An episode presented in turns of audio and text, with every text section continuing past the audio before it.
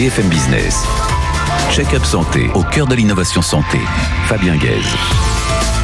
Bonjour à tous, ravi de vous retrouver sur BFM Business dans Check-up Santé. Le numérique a pris une place incontournable en santé et bouleverse bien sûr la pratique médicale. L'évolution est telle qu'elle se doit d'être encadrée, intégrée dans une stratégie globale pour le bien du patient. C'est ce que propose la délégation en numérique en santé, la DNS, rattachée directement au ministère de la Santé. Ella Gariani et David Senati, qui la dirigent, vont nous la présenter. Jazz Pharmaceutical est un laboratoire biopharmaceutique international investi dans les maladies rares. Et ça tombe bien car on est à deux jours de la journée mondiale des maladies rares. Franck Cousseran, son directeur général France, nous parle des avancées spectaculaires de son laboratoire dans le domaine de la neurologie et de l'oncologie. Enfin, savez-vous comment les médecins libéraux appliquent leurs honoraires à leurs patients? Sont-ils à la hauteur de leurs compétences, de leurs responsabilités, de leur charge de travail Frédéric Bizarre, économiste spécialiste de la santé, enseignant à l'ESCP et président de l'Institut Santé, nous fait une vraie mise au point pour sortir un petit peu des clichés. Check-up santé, c'est parti.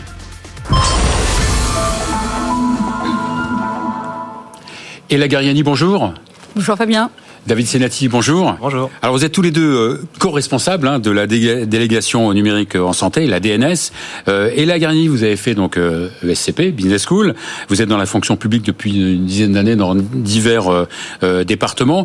La DNS est rattachée, c'est ça, au ministère de, de, la Santé? Tout à fait. C'est une équipe qui est directement rattachée à la ministre et au ministre en charge de la Santé. Et notre mission, en fait, c'est de définir une stratégie nationale pour développer et réguler aussi les usages du numérique dans le champ de la santé. Elle s'est vraiment considérablement euh, développée ces dernières années, non? Ça fait à peu Vous près étiez deux au départ. Exactement. Ça fait à peu près euh, trois ans qu'on a développé cette activité euh, au sein du ministère. Comme vous le disiez en introduction, les usages aujourd'hui sont dans le quotidien des patients, des soignants également, et il nous fallait un petit peu encadrer tout ça pour définir une réelle ambition et développer des usages qui soient éthiques et souverains dans le champ du numérique. Donc vous êtes passé de 2 à 40 personnes, c'est ça C'est ça, une quarantaine aujourd'hui de personnes euh, au profil divers, des ingénieurs, des spécialistes de, euh, des politiques publiques, des spécialistes de la santé bien évidemment, pour faire en sorte que le développement de ces usages ben, s'intègre dans la pratique du quotidien. Et euh, bien sûr un budget conséquent du coup.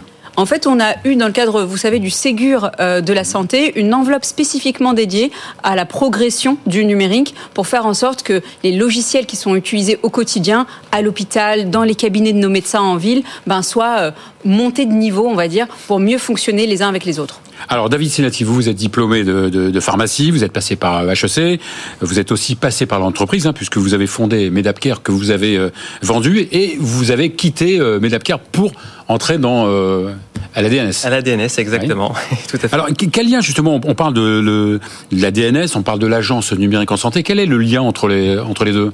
Alors, la, la, DNS est rattachée au, au, ministre, comme vous le disiez. L'agence du numérique en santé, l'ANS, est notre bras armé. C'est l'agence qui met en œuvre, développe les, les référentiels des services socles, les, les met en œuvre au plus proche euh, des, du terrain, en lien avec les agences régionales de santé, avec les grades, les structures régionales en charge de la de la e-santé. L'agence du numérique en santé, c'est plus de 230 230 personnes euh, qui œuvrent au quotidien pour pour la réussite de cette feuille de route du numérique en santé.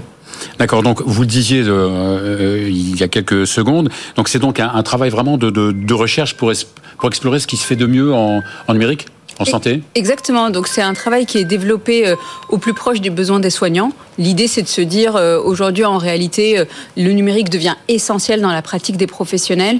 Et pour autant on voit que parfois les usages sont pas nécessairement au rendez-vous. On a beaucoup de professionnels qui se plaignent des logiciels qui peuvent être amenés à utiliser. Et on a dans la vie des patients de plus en plus d'applications qui se développent sans pour autant qu'on ait un petit peu de référentiel de confiance pour que les citoyens ils puissent choisir en connaissance de cause les services euh, dans lesquels ils peuvent voilà, avoir confiance pour prendre soin de leur santé. Donc, euh, David, donc votre mission, elle s'adresse aussi bien au grand public qu'aux soignants, qu'aux qu'à tous les professionnels de santé, quels qu'ils soient. Exactement. On s'adresse à la fois aux, aux, patients, aux professionnels de santé, mais également aux industriels, aux académiques. Euh, on, a, on, a, un large programme en faveur de l'innovation et de la recherche, mmh. doté de 730 millions d'euros dans le cadre de France 2030, qui permet l'émergence du secteur de la santé numérique, l'innovation dans ce secteur, mmh. qui est foisonnant.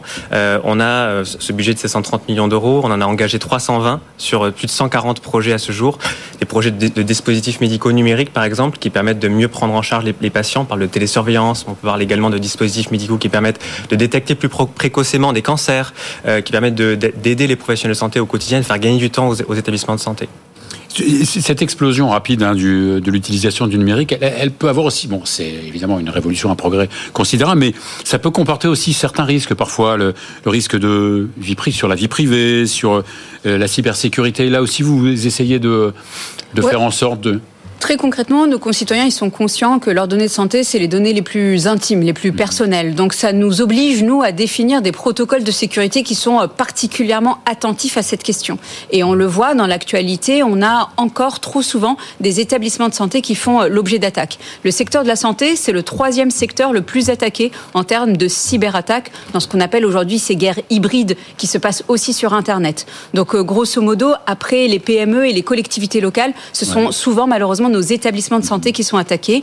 Aujourd'hui, on met en place un plan d'action ambitieux pour rehausser le niveau de sécurité euh, de nos établissements de santé pour que les patients puissent avoir la confiance dans ce qu'il advient des données de santé euh, qui les concernent et qui sont stockées à l'hôpital. Pour ça, on met en place euh, ce qu'on appelle des plans de remédiation où on va en fait aller voir très exactement là où sont nos failles et on finance les établissements de santé pour résoudre ces failles et résorber ces risques cyber.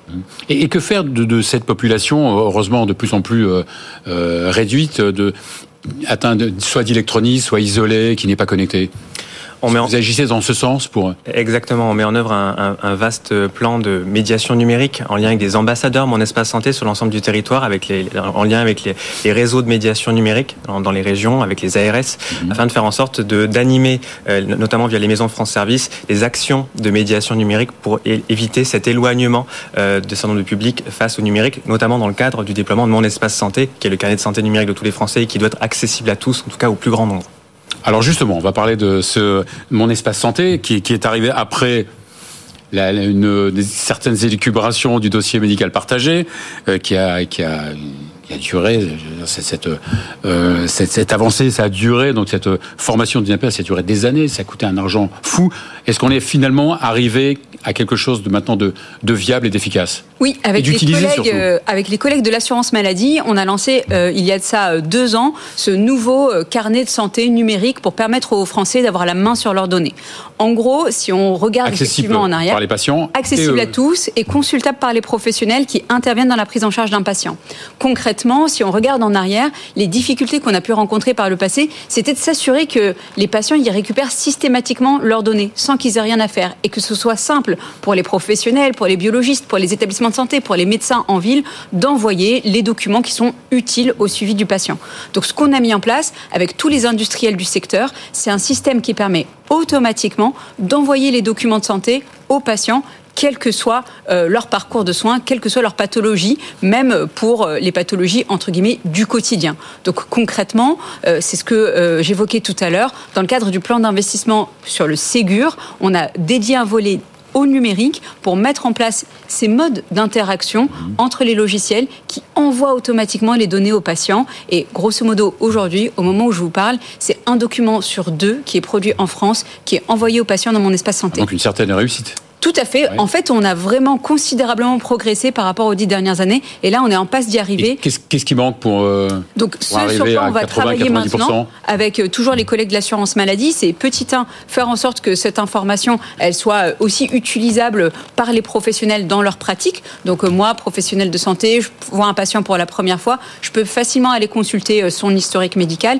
Et de la même manière, du côté des patients, on veut faire en sorte que cette donnée, elle puisse être utilisée pour faire de la prévention personnalisée, pour voir vous dire au bon moment quand il faut aller faire un check-up, quand il faut aller faire un dépistage, en fonction de votre. Et former peut-être des professionnels de santé aussi, non? Alors sur la formation, euh, comme le disait euh, David précédemment, on a un énorme plan d'action pour faire en sorte que les professionnels qui arrivent demain sur le marché du travail, qui mmh. interviennent dans le champ de la santé, sachent ce qu'est mon espace santé et de manière générale soient un petit peu plus familiarisés avec ces nouveaux objets numériques qui deviennent quotidiens dans leur pratique. Bien, merci beaucoup, Ella Garnier. Merci beaucoup, David Zenati. Vous revenez quand vous voulez. Merci Il y a pas mal de, de, de, sujets, de thèmes euh, à aborder. Euh, on va à présent accueillir Franck Cousseran, qui est le directeur général France de Jazz Pharmaceutical.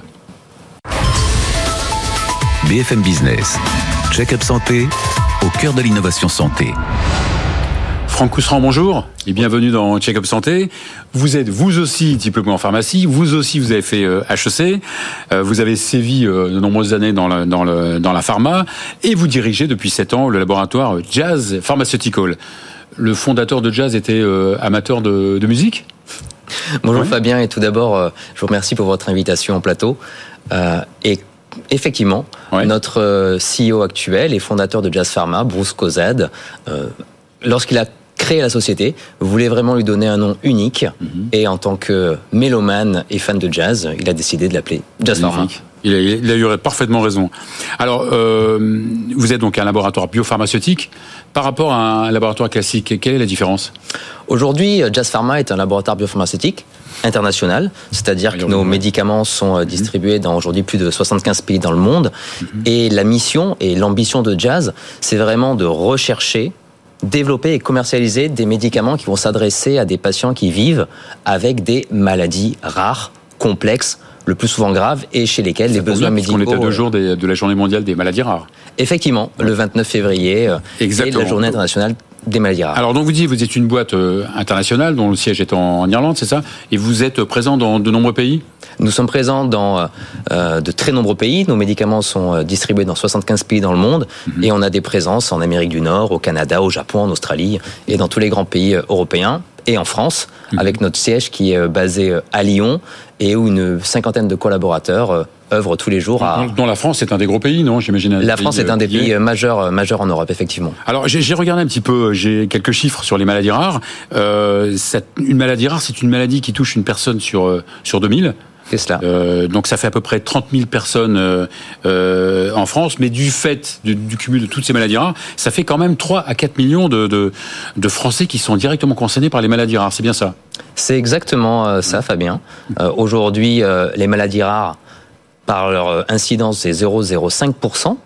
C'est plus de 7000 pathologies, la plupart du temps des maladies euh, génétiques, mhm. et ça concerne, vous l'avez dit, euh, plus de 3 millions de Français. Donc, et, du coup, donc difficile à diagnostiquer le diagnostic est un des challenges propres aux maladies rares. Il y a le traitement, bien sûr, on va en parler, mais il y a aussi le diagnostic.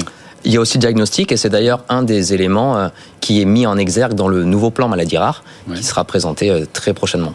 D'accord. Et la différence entre une maladie rare et une maladie orpheline, c'est que euh, la maladie orpheline peut-être n'a pas de traitement? C'est bien ça. La maladie orpheline est une maladie rare par définition, mais euh, pour laquelle les patients ne bénéficient pas euh, d'une solution thérapeutique. Pour le moment. Pour le, pour le moment. On attend justement l'évolution de vos, de, de, vos labos. Vous travaillez donc dans quel domaine thérapeutique principalement? Donc Jazz Pharma travaille dans deux aires d'expertise, l'oncologie et la neurologie, avec un pipeline notamment euh, raisonné euh, et équilibré dans ces deux aires thérapeutiques. Si on prend par exemple l'oncologie, aujourd'hui nous disposons euh, en France de deux médicaments commercialisés, mhm. l'un pour les leucémies aiguës myéloblastiques, l'autre pour les complications de greffe de cellules souches. Et en termes de développement, nous travaillons activement sur de nouveaux composés et notamment un composé dans les dans l'oncologie solide sur tout ce qui est cancer Mhm. des voies biliaires ou cancer gastro-œsophagien et les recherches sont actuellement en cours en France. C'est pas euh, est-ce que c'est un handicap parfois de, travailler sur, sur des niches? Vous savez, aujourd'hui... Une euh, petite quantité de, de patients. Aujourd'hui, euh, on s'inscrit dans un contexte de journée internationale des maladies rares et ce n'est pas parce que ces patients sont peu nombreux qu'ils sont moins importants que d'autres patients. Aujourd'hui, chez Jazz, notre fierté, c'est justement de permettre d'innover et de leur apporter des solutions lorsqu'ils vivent des situations dramatique puisque la plupart de ces patients euh, n'ont mhm. pas de solution thérapeutique. Est-ce que, je veux dire, c'est cette euh, euh, progression des, nouvelles technologies, de l'intelligence artificielle, est-ce que ça va faire qu'on pourra plus facilement et diagnostiquer et traiter Améliorer les essais cliniques peut-être. L'intelligence artificielle va forcément jouer un rôle majeur dans le domaine de la santé ces prochaines années, c'est évident, et chez Jazz Pharma, nous prenons le sujet très sérieusement, et cela va venir compléter, renforcer notre, notre innovation euh, en oncologie et en neurologie dans les années à venir. Est-ce qu'il y a des freins euh, en France euh, par rapport à d'autres pays? Est-ce qu'il y a des freins tout court au développement, à la, mise en, circulation de certains produits? Aujourd'hui, Est-ce que la France par rapport à d'autres pays, on ne va pas comparer avec les US parce que c'est peut-être pas la même chose, mais est-ce qu'il y a des freins ou économiques ou juridiques ou réglementaires? Aujourd'hui, forcément, la France est un marché très spécifique pour lequel... Dans le bon sens ou dans le mauvais sens du terme Plutôt dans le bon sens. D'accord. Plutôt dans le bon sens, puisque euh, les patients en France ont la chance de pouvoir bénéficier de façon très précoce des innovations thérapeutiques. Il y a des process d'accès précoce, d'accès compassionnel, et la France a toujours œuvré pour que les patients aient rapidement accès aux innovations thérapeutiques. Et l'ensemble des produits de Jazz Pharmaceutical aujourd'hui a pu être disponible avant les situations de mise sur le marché, justement, grâce à ces, à ces procédés typiquement français. Donc quel que soit le prix on a la prise en charge est mhm. effectivement valable dans le cadre de ces accès précoces ou compassionnels. Alors pour finir, comment voyez-vous Jazz Pharmaceutical dans, dans les prochaines années? Dans les prochaines... produits de alors forcément, euh, Jazz Pharmaceutical dans les prochaines années euh, va innover, mettre à disposition des nouveaux médicaments en oncologie, on en a parlé, mais également en neurologie, mhm. euh, avec euh, un produit euh, aujourd'hui à base de cannabinoïdes, qui est le premier et le seul médicament à base de cannabinoïdes approuvé au niveau européen et qui est remboursé en France. Pour quelles indications pour... pour des indications d'épilepsie rare et grave et complexe, mhm. qui touchent essentiellement les enfants. Et de nouveaux médicaments aussi en neurologie à venir pour tout ce qui est troubles type tremblement essentiel. Merci beaucoup Franck Cousseran. Euh, vous revenez vous aussi quand vous voulez. On va à présent accueillir Frédéric Bizarre, qui est économiste de la santé. BFM Business, check-up santé, au cœur de l'innovation santé. Frédéric Bizarre, bonjour. Bonjour. Vous êtes un habitué de Check-up Santé, on en est, on en est ravi. Vous êtes un des économistes les plus euh, connus, spécialistes de, de la santé, de la protection sociale. Vous enseignez à l'ESCP, à Dauphine. Vous présidez euh, l'Institut euh, Santé que vous avez fondé et vous êtes l'auteur de, de nombreux ouvrages, dont le dernier, L'autonomie solidaire en santé. Alors, je, voulais qu'on fasse un point sur les honoraires des, des médecins euh, en particulier dans le domaine, dans le, dans le monde du libéral. Euh, je, je, voulais un petit peu qu'on essaie de, de, de, de, tendre le cou à certains, euh, à certains clichés. un médecin, il s'installe après de très nombreuses années d'études pendant lesquelles il n'a pas vraiment gagné sa vie, et il peut, quand il s'installe, pratiquer un paiement à l'acte. Est-ce que ce sacro-saint paiement à l'acte est-il en danger aujourd'hui? Crois que c'est l'exercice libéral qui est en danger. Vous avez raison d'essayer de, faire de la pédagogie parce que euh, avant euh, d'avoir une opinion, il faut essayer de connaître un petit peu le, le sujet. La France a développé un système de santé euh, mixte public-privé euh, depuis son origine, avec une euh, forte orientation vers le privé en médecine de ville et plutôt une forte orientation vers le public à l'hôpital. Et c'est cette complémentarité des deux modèles qui a fait vraiment le succès du système de santé français, même si les deux modes d'exercice aujourd'hui sont en souffrance. Alors, le, le paiement à l'acte, c'est le socle euh, de, de, les, euh, de, de l'exercice libéral, euh, tout comme le, le, le paiement à l'acte pour tout artisan et non pas un paiement forfaitaire sur, sur, un mois et autre est le socle de tout mode de financement en, en privé. Je rappelle que c'est aussi le mode de financement majoritaire aujourd'hui à l'hôpital public avec ce qu'on appelle la tarification à l'activité. Pourquoi? Parce que en fait, c'est le mode de paiement qui permet d'éviter la sélection des patients. Quel que soit le type de patient, de toute façon, il faut que vous preniez en charge un maximum de patients pour que vous puissiez avoir un revenu et les moyens d'exercer. Euh, et ensuite, c'est un, un, un, outil, ce qu'on appelle un levier de productivité. C'est-à-dire qu'il y a un moment, alors que si le médecin n'a aucun engagement en termes de quantité de patients pour avoir un revenu cible qu'il souhaite avoir, évidemment, il sera moins productif. C'est largement démontré dans le jeu. Bon, maintenant. Et ça tombe bien en période de pénurie. Maintenant, la question qu'il faut savoir sur un plan d'économie de la santé, euh, c'est que le paiement à l'acte n'est pas adapté pour tout type de mission. Le paiement à l'acte est le meilleur ou le moins mauvais, parce que vous savez, il n'y a pas de mode de paiement parfait. Mhm. C'est le moins mauvais des modes de paiement pour ce qu'on appelle les actes courants, les actes prévisibles sur le les actes programmés dans les hôpitaux et les actes courants en ville. En revanche, c'est pas un mode de paiement qui est adapté ni pour la prévention ni pour la coordination des patients chroniques. C'est pour ça qu'il faut diversifier.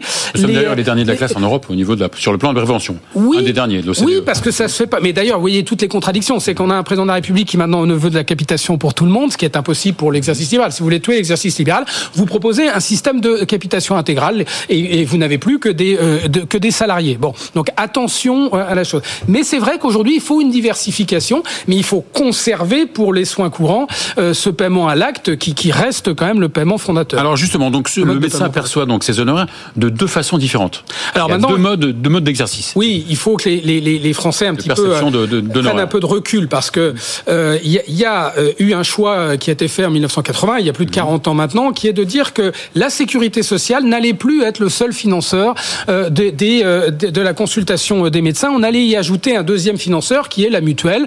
En gros, votre, votre complémentaire santé, parce que on, on, le, il y a un choix des, c'est un choix des, des, des, des politiques publiques qui est euh, de ne pas revaloriser la valeur de l'acte conformément à l'évolution du coût de la vie et du coût de la pratique. Pour faire simple. Donc, on a créé deux secteurs. Un secteur 1 qui est un secteur qui est uniquement remboursé à la sécurité sociale et puis un qui, qui, qui concerne Donc, quelques sans spécialistes, oui, qui concerne quand même aujourd'hui 60% euh, des médecins, hein, c'est-à-dire sans dépassement. Vous allez chez votre médecin généraliste, 26,50 euros. Le médecin généraliste qui est en secteur 1 ne peut pas vous tarifer euh, euh, un tarif plus élevé. Et Alors, puis vous avez le secteur 2. Euh, là, vous avez une liberté d'honoraire qui, qui est autorisée et qui fait qu'aujourd'hui, je ne sais pas si les Français se rendent compte, mais qu'aujourd'hui, le tarif de consultation sécurité sociale d'un médecin spécialiste, c'est 23 euros. Quand vous allez voir votre cardiologue euh, qui vous fait une consultation à 50 euros, par exemple, eh bien, vous n'allez être remboursé que sur une base de 23 euros. Donc, on entend beaucoup, un petit peu d'observateurs pas très favorables, évidemment, à l'exercice libéral, un petit peu idéologique, un petit peu sectaire sur le plan euh, euh de, de, la de, de, de, de, la médecine libérale.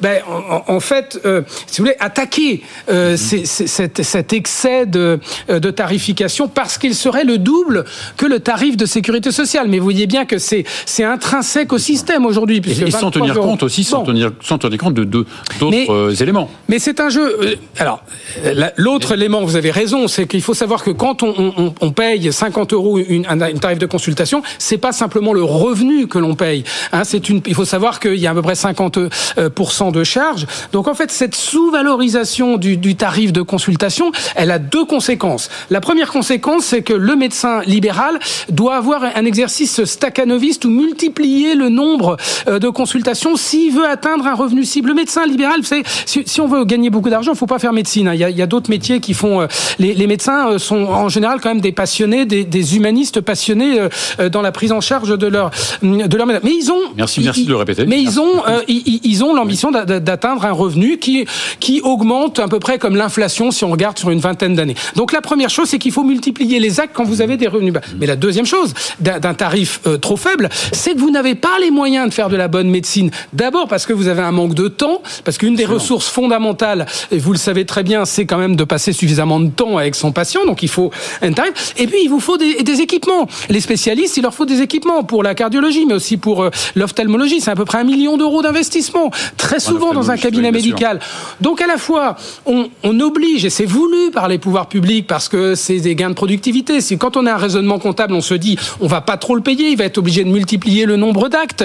Le problème, encore une fois, c'est que la nouvelle génération euh, dit stop à ce, à ce staccanovisme. Euh, il y a une, féminisation très importante du corps médical, et puis il y a un changement de mentalité des générations qui refusent euh, d'être mis dans un espèce de, euh, de carcan où je dois multiplier les actes avec un minimum de moyens. Donc il faut sortir de ce domaine-là. Rapidement, donc qui paye, qui paye les dépassements Les dépassements, ce sont pas les bah, qui remboursent ces dépassements. C'est pas, c'est pas l'assurance maladie. Le, le deal, c'est qu'on dit, c'est les mutuelles. Vous allez prendre en charge ce dépassement-là. Je rappelle que les mutuelles ont augmenté de 10% sur 2024, c'est-à-dire 4 milliards d'euros. Ça va être, on va être à 44 milliards d'euros euh, de primes de mutuelles. Donc normalement, le deal, c'est de dire les mutuelles le remboursent. Sauf que les mutuelles ont fait un autre deal dans les années 2010 avec le gouvernement, c'est de dire il faut plafonner. Nous, on veut pas parce que tout ça, c'est de l'abus euh, de médecins. Oui, donc on est passé d'un modèle où normalement il y avait un partage du, du mode de financement, qui est d'ailleurs contestable parce que c'est pas le même financement.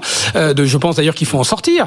Mais à un modèle où dire, mais en fait, les médecins profitent de ce système-là alors que quand on regarde le tarif moyen de la consultation, qui est de l'ordre de 35 à 40 euros avec les dépassements, euh, évidemment, on est très juste, juste pour finir, tout le monde n'a pas accès à ce secteur 2. Non, tout le monde n'a pas accès à ce secteur 2. C'est ce que l'on voit, c'est que d'ailleurs que les, les, professions qui sont le plus en difficulté, comme la médecine générale, sont ceux qui n'ont pas accès à ce secteur 2. Donc on voit bien que là... Euh, parce qu'il faut être ancien chef de clinique pour avoir... Parce qu'il faut être ancien chef de clinique. Comme on a déjà fait 10 ans. Et, et on a, et, on a. Donc en fait, il y a, y a deux choix. Soit on met tout le monde dans un secteur 2 si on veut donner un petit peu d'air, mais pour donner plus de moyens. Encore une fois, c'est pas une question de donner simplement plus de revenus aux médecins, c'est leur donner plus de moyens. Et ces moyens sont extrêmement rentables parce qu'on sait que les soins primaires, les soins de ville en général, sont extrêmement rentables. Tant qu'on ne fera pas le virage préventif et le virage ambulatoire, nous serons dans un déficit structurel de l'assurance maladie. Donc, euh, soit on met tout le monde dans une liberté d'honoraires régulée, soit à ce moment-là on, on, on, change le système de financement et on a un système avec un seul financeur et on met à un niveau acceptable pour le coût de la vie et pour le coût de la pratique l'ensemble des euh, tarifs de consultation. Voilà, c'est un choix qui n'est sûrement pas jusqu'à jusqu'à présent. Merci beaucoup, merci, merci beaucoup, Frédéric Bizarre. Voilà, c'est sur cette euh, note qu'on va terminer cette émission. On se revoit la semaine prochaine. BFM Business, check-up santé au cœur de l'innovation santé.